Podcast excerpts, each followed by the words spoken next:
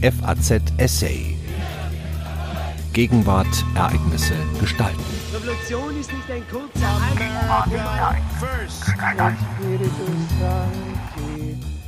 Der Niedergang der Volksparteien. Die zweite Hälfte des 20. Jahrhunderts war die Blütezeit der Volksparteien. Seither trocknen die Individualisierung der Gesellschaft, die Fragmentierung ihrer Öffentlichkeit und die Diversifizierung von Arbeitsmarkt und Anstellungsverhältnissen den gesellschaftlichen Nährboden aller Großverbände aus. Ein Essay von Professor Dr. Wolfgang Merkel. Was ist los mit den Volksparteien in Deutschland und Europa? Blickt man über den Augenblick und die Landesgrenzen hinaus, ergibt sich folgendes Bild. Europas Parteiensysteme zerfasern, Parlamente mit zehn oder mehr Parteien sind eher die Regel als die Ausnahme, es sei denn, Mehrheitswahlsysteme wie in Großbritannien verzerren die demokratisch gebotene proportionale Übersetzung von Wählerstimmen in Parlamentsmandate. Parteien, die noch in den 70er Jahren des vergangenen Jahrhunderts je mehr als 40 Prozent der Wählerstimmen auf sich vereinigen konnten, ja in Schweden, Deutschland oder Österreich bisweilen auch die 50 Prozent Schwelle überschritten, rutschen heute unter die 30 Prozent oder gar 20 Prozent Marke. Deutschland bildet keine Ausnahme. Hierzulande läuft die Entwicklung asymmetrisch, verzögert und moderat ab. Bei der Bundestagswahl 2017 kamen die beiden Volksparteien nur noch auf 53,4 Prozent der Wählerstimmen. In ihrer Hochzeit 1972 war es 91,2 Prozent.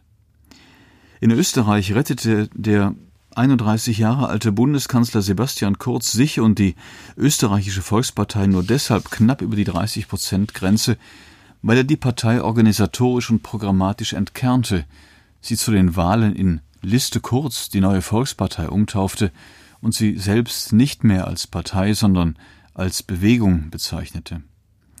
Das wird die ÖVP auch zunehmend sein, eine auf den Parteiführer zugeschnittene Bewegung mit schlanker Organisation, wenig innerparteilicher Mitsprache und einem beweglich charismatischen Führer an der Spitze.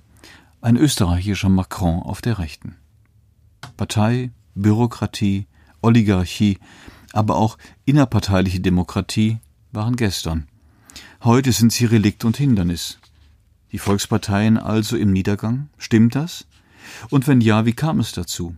Wird der Niedergang anhalten und was wird er für die Demokratien bedeuten? Volkspartei ist ein sehr deutscher Begriff. Im Englischen existiert er nicht. Der deutsch-amerikanische Politikwissenschaftler Otto Kirchheimer misstraute dem ideologieanfälligen Begriff. Er schrieb deshalb bewusst von Catch-all-Parties. Der Begriff wurde bisweilen und nicht ganz zutreffend als Allerweltspartei übersetzt. Die negative Konnotation war offensichtlich. Kirchheimer enthielt sich solcher Wertungen. Er beschrieb mit Catch-all-Party einen Parteityp, der sich vorrangig der Maximierung der Wählerstimmen verschrieb. Diese Parteien waren bereit, ihr Programmangebot zu entideologisieren und so breit zu fächern, dass möglichst viele Wähler aus möglichst vielen Schichten und Milieus angesprochen wurden. Vor allem drei Elemente kennzeichnen Catch-all-Partys. Sie sollten groß genug sein, um in Regierungskoalitionen wie in der Opposition eine klare Führungsposition beanspruchen zu können. Sie sollten aus allen sozialen Schichten und Milieus Wähler und Mitglieder anziehen und Sie sollten ein politisches Programm entwickeln, das möglichst viele Politikfelder für möglichst viele Interessen abzudecken vermag und dabei radikale Positionen vermeidet. Ich halte den deutschen Begriff Volkspartei für zutreffender. Er impliziert den politischen Anspruch, sich an das ganze Volk zu wenden und nicht nur an bestimmte Klassen, Konfessionen oder sozial-moralische Milieus. Programmatisch beliebig sind Parteien dieses Typs nicht. Vielmehr schwingt in dem Anspruch einer Volkspartei stets auch die Idee des Allgemeinwohls mit. Historisch betrachtet ist mit den Volksparteien nach 1945 in vielen Ländern Europas ein Parteitypus entstanden, der sich von den älteren, gut organisierten Massenintegrationsparteien absetzte, die sich überwiegend auf eine konfessionelle Basis oder eine soziale Klasse gestützt hatten. Dass diese sozialen Verankerungen in den Volksparteien nicht gänzlich verschwunden sind, drückt sich nicht zuletzt darin aus, dass wir bis heute von Mitte-Links- oder Mitte-Rechts-Volksparteien sprechen. Erste wurden typischerweise von der Sozialdemokratie, letztere von christlich-demokratischen Parteien repräsentiert. Der Wahlerfolg von Mitte-Links- und Mitte-Rechts-Volksparteien basierte vor allem darauf, dass diese Parteien zum einen ihre Stammklientel auf der rechten wie auf der linken weiter an sich banden und zum anderen Wähler aus benachbarten sozialen Milieus der Mitte gewinnen konnten.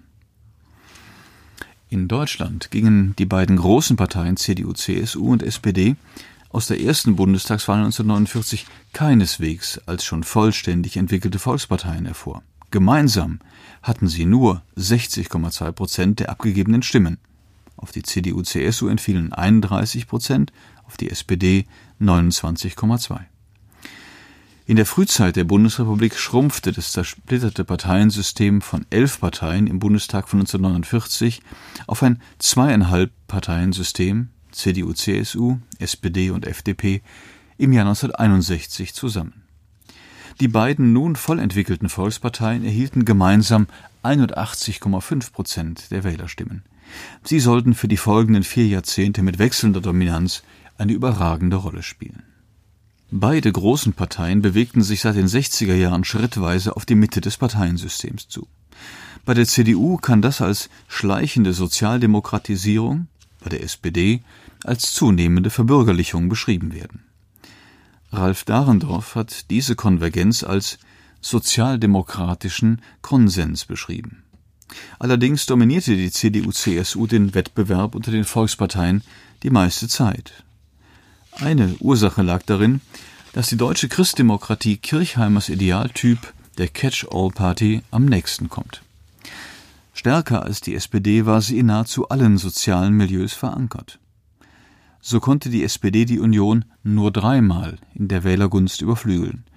1972 in der Aufbruchsstimmung einer kulturellen Umwälzung der Republik, 1998 als Folge der bleiernen Endzeit der Kohlregierungen und 2002, als der Osten der Republik überschwemmt wurde und Bundeskanzler Schröder sich erfolgreich als Krisenmanager präsentieren konnte.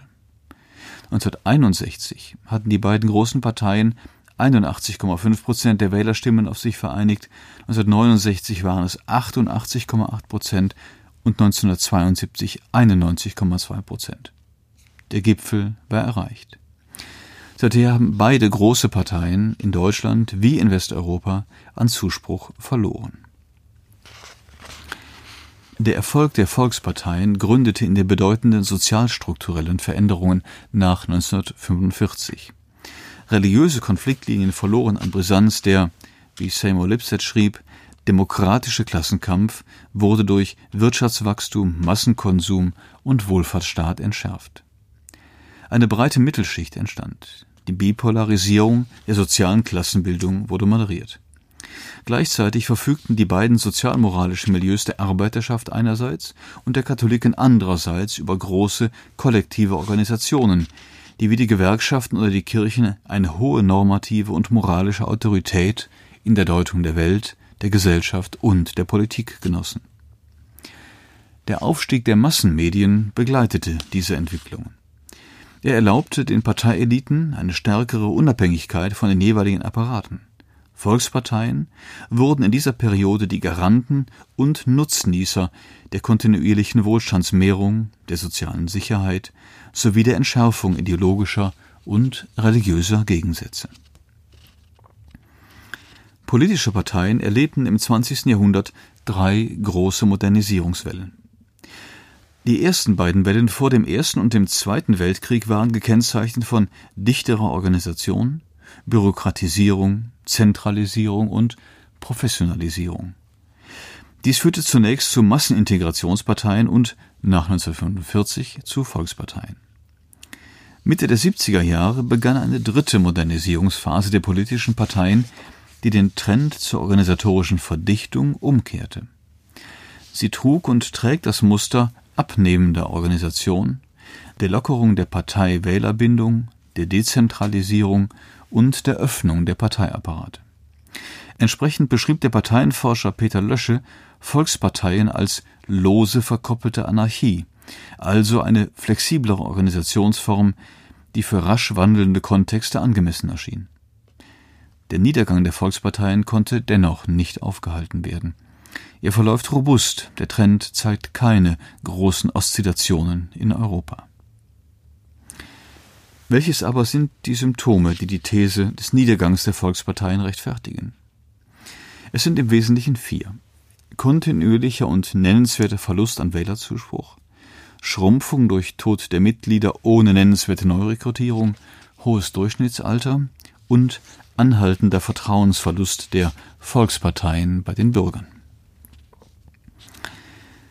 Im europäischen Maßstab ist der Wählerverlust beider Volksparteien annähernd gleich groß. Für Mitte links begann er 1973 auf einem westeuropäischen Niveau von etwa 37 Prozent der Wählerstimmen und endete vorläufig 2015 bei knapp 23 Prozent. Der dramatische Abstieg begann Ende der 1990er Jahre just zu dem Zeitpunkt, als die wichtigsten sozialdemokratischen Parteien den dritten Weg erfanden, also vermeintlichen ideologischen Ballast abwarfen. Paradoxerweise mündete die ausgeprägte Catch-all-Strategie schon mittelfristig in starke Wählerverluste. Ein wichtiger Hinweis darauf, dass sich für die Mitte-Links-Parteien die Preisgabe ihres ideologischen Markenkerns längerfristig nicht in Gewinnen, sondern in Wählerverlusten ausdrückt. Dramatisch ist der Verfall etwa in den Niederlanden, wo die kosmopolitisch gewendete Partei von der Arbeit 2017 nur noch 5,7 Prozent der Stimmen erhielt und in die politische Bedeutungslosigkeit rutschte.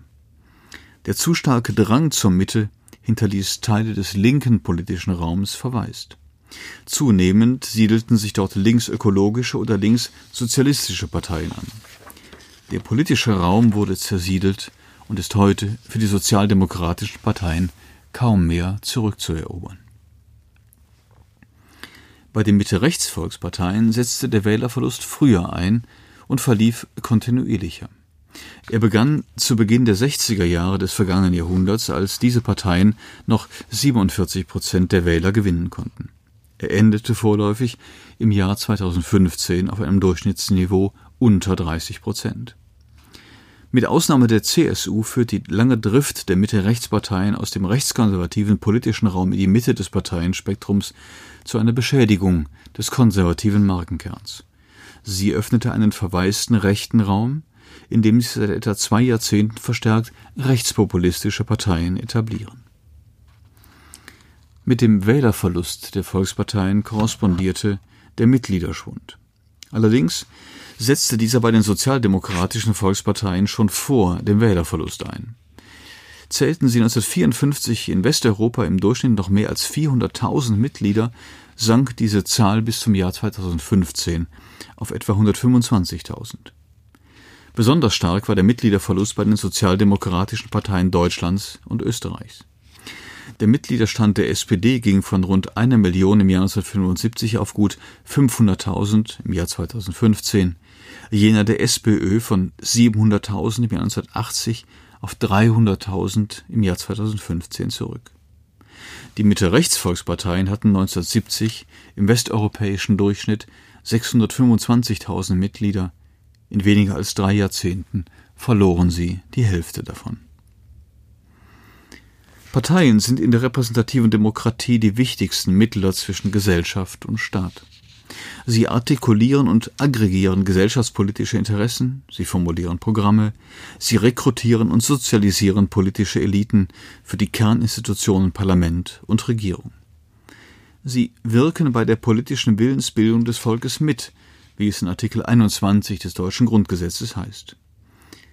In völligem Gegensatz zu der normativ und funktional privilegierten Stellung der Parteien aber stehen Wertschätzung und Vertrauen, die ihnen von den Bürgern entgegengebracht werden.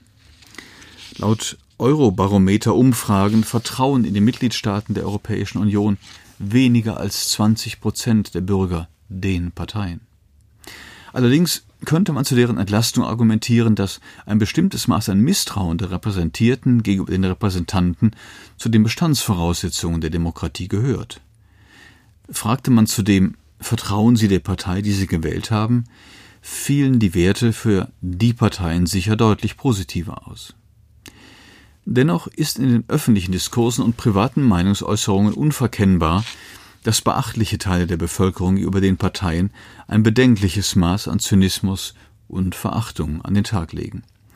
Es gehört zu den Paradoxa der europäischen Demokratien, dass die Bürger jenen Institutionen, die sie selbst wählen dürfen, wie etwa den Parteien, Parlamenten und Regierungen, mehrheitlich misstrauen, während sie jeden staatlichen Institutionen, die sie nicht wählen können, wie Polizei, Militär, Verwaltung oder Justiz, mit einem erheblichen Maß an Vertrauen und Wertschätzung begegnen.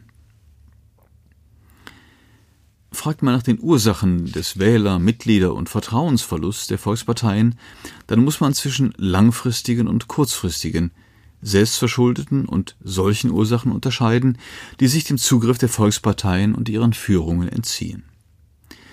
Seit Mitte der 70er Jahre des vergangenen Jahrhunderts beginnen sich mit den sozialstrukturellen Verschiebungen die Erfolgsbedingungen der Volksparteien zu verändern.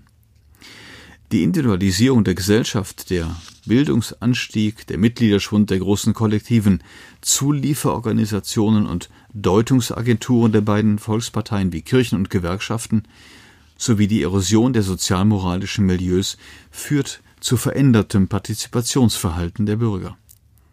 Unter diesen veränderten Bedingungen provozierten die Volksparteien vier Repräsentationsschwächen, die zu ihrem Niedergang beigetragen haben. Seit den späten 70er Jahren des vergangenen Jahrhunderts vollzog sich ein Paradigmenwechsel in der Politik, den die Volksparteien selbst mit betrieben, womit sie aber auch längerfristig ihre eigenen Erfolgsbedingungen untergruben.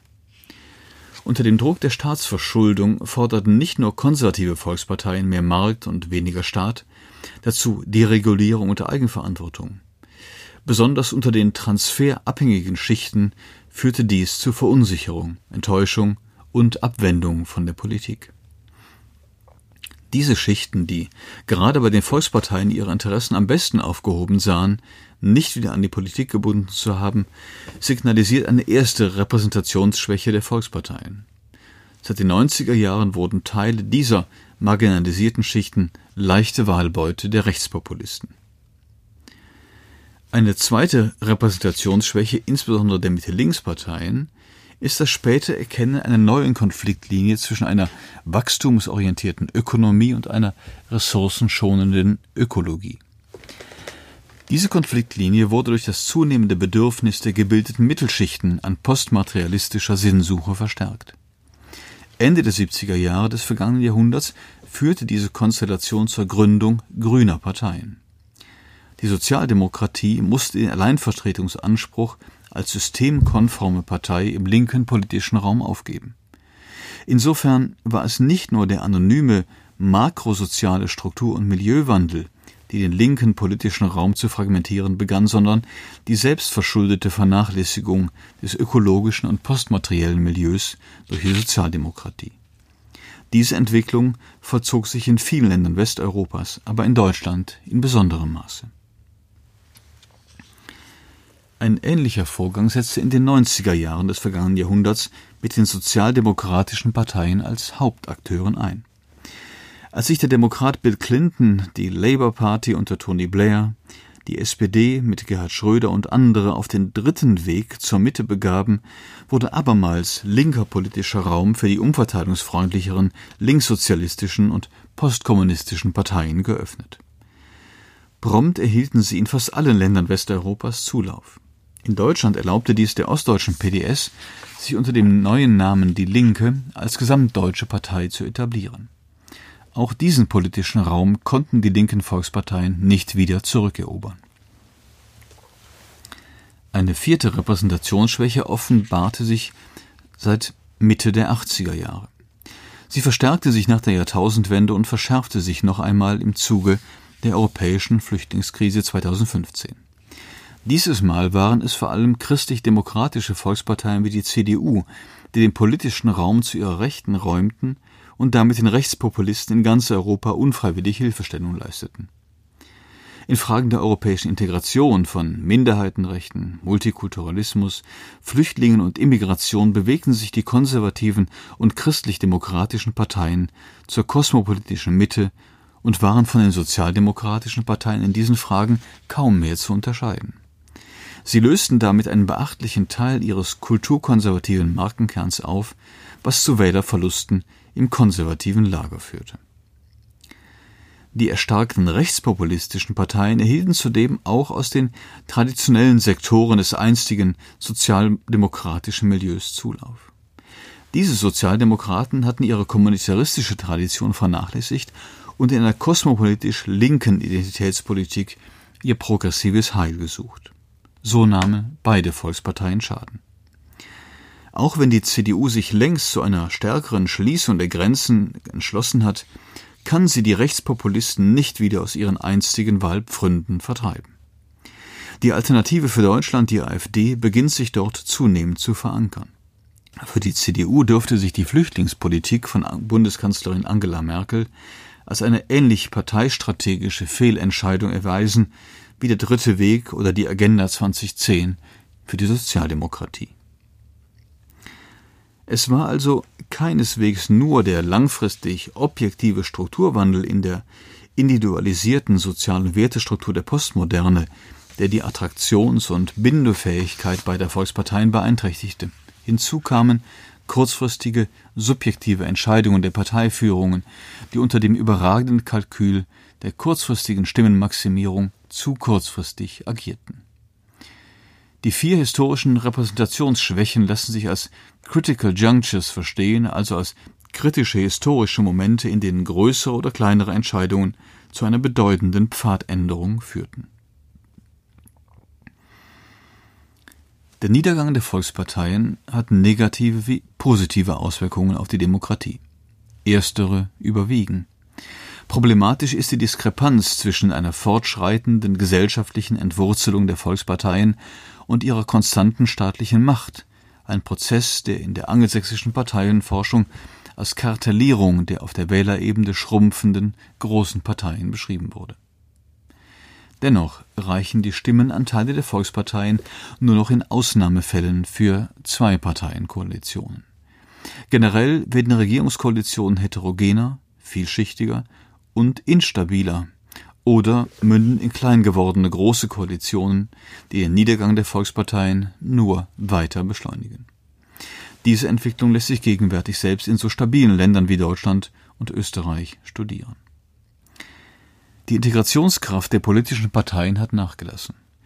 Die politische Integrationsmaschine Volkspartei stottert just in dem Moment, da sich die Gemeinschaft der Gesellschaft ausdünnt, das Vertrauen der Bürger untereinander abnimmt und sich dissoziative Tendenzen verstärken.